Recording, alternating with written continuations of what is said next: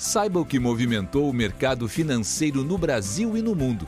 Você está ouvindo o Análise do Dia, um podcast original do Cicred.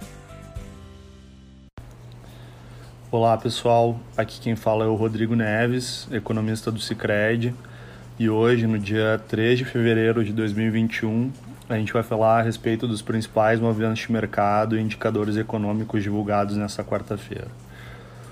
Hoje, no, no Brasil, a Bolsa teve um, um dia bastante positivo, especialmente na parte da manhã, aí com a expectativa de avanço da agenda de reformas. Mas em contrapartida, no, no cenário externo, a, a maior parte das bolsas apontava altas tímidas, mas alguns indicadores demonstravam um recuo na atividade, especialmente na Europa, o que acabou desencadeando na queda de alguns índices.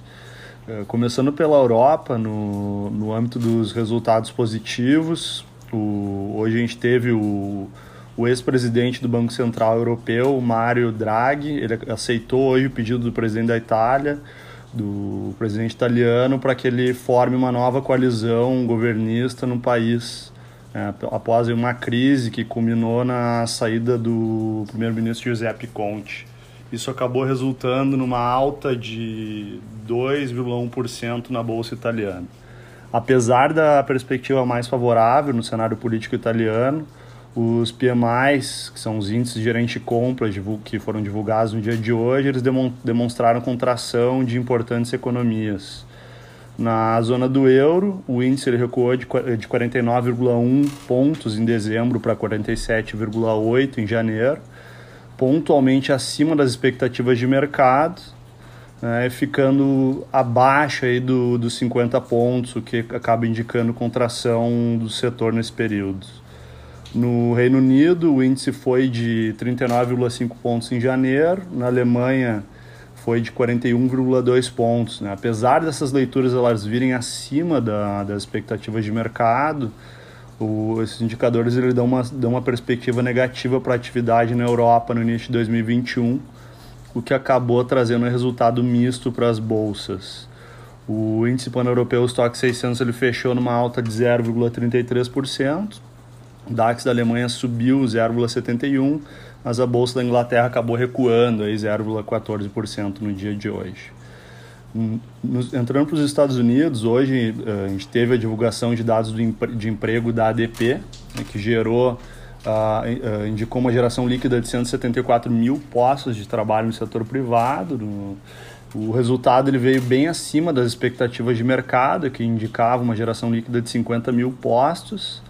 A recuperação do mercado de trabalho no, dos Estados Unidos, isso demonstra que ela segue lenta, mas o resultado acima das expectativas traz um viés positivo aí sobre o, o payroll, dado que os dados da DP são considerados uma prévia para esse relatório oficial do mercado de trabalho.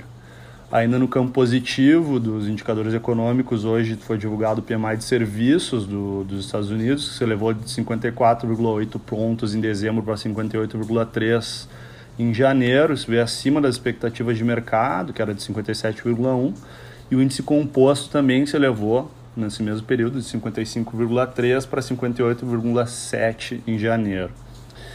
Uh, em contrapartida disso, aí, a gente viu na, em relação às negociações do, do pacote fiscal, que seguem em, em foco aí nos Estados Unidos, hoje o presidente Joe Biden negou a proposta dos republicanos, a esperança é que os democratas e republicanos eles cheguem num acordo de meio termo entre as propostas de 1,9 trilhão de dólares do governo e de 600 bilhões de dólares da, da oposição, o que é considerado insuficiente aí pelo atual governo.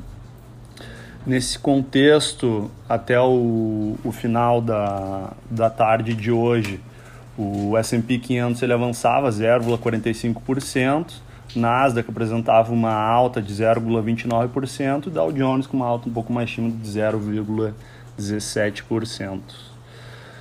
No Brasil, a gente viu um dia bastante positivo, com os presidentes da Câmara, dos deputados e do Senado declarando conjuntamente o compromisso de avançar na agenda de reformas.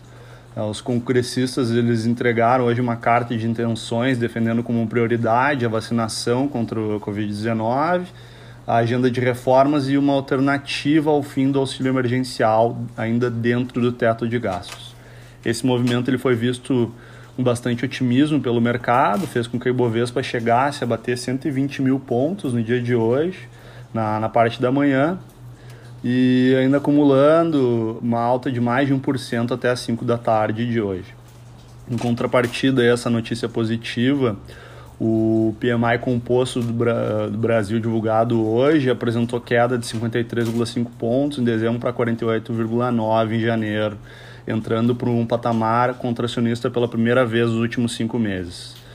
A contração do indicador ela se concentrou em, no setor de serviços, que recuou de 51,1 para 47 pontos, mas a indústria ainda permaneceu num patamar positivo uh, em 56,5 pontos em janeiro. Em relação à taxa de câmbio, até o, o real ele se valorizava em relação ao dólar durante a manhã, com uma perspectiva mais positiva sobre a agenda de reformas, mas o impasse nas negociações por novos estímulos nos Estados Unidos pode ter acabado limitando esse movimento, o que até o final da tarde de hoje uh, demonstrava uma estabilidade da taxa, na taxa de câmbio em relação a ontem, na faixa de 5,36 por dólar. No âmbito dos juros, os contratos eles cediam uh, até o final do dia de hoje, com um doméstico positivo. Né? O DI 2023 caía 2 pontos, enquanto o DI 2027 caía em torno de 4 pontos, colaborando para uma queda na inclinação da curva. Com isso, uh, encerramos o nosso podcast de hoje. Obrigado por estarem nos ouvindo e até a próxima. Você ouviu o Análise do Dia, um podcast original do Cicred. Até a próxima!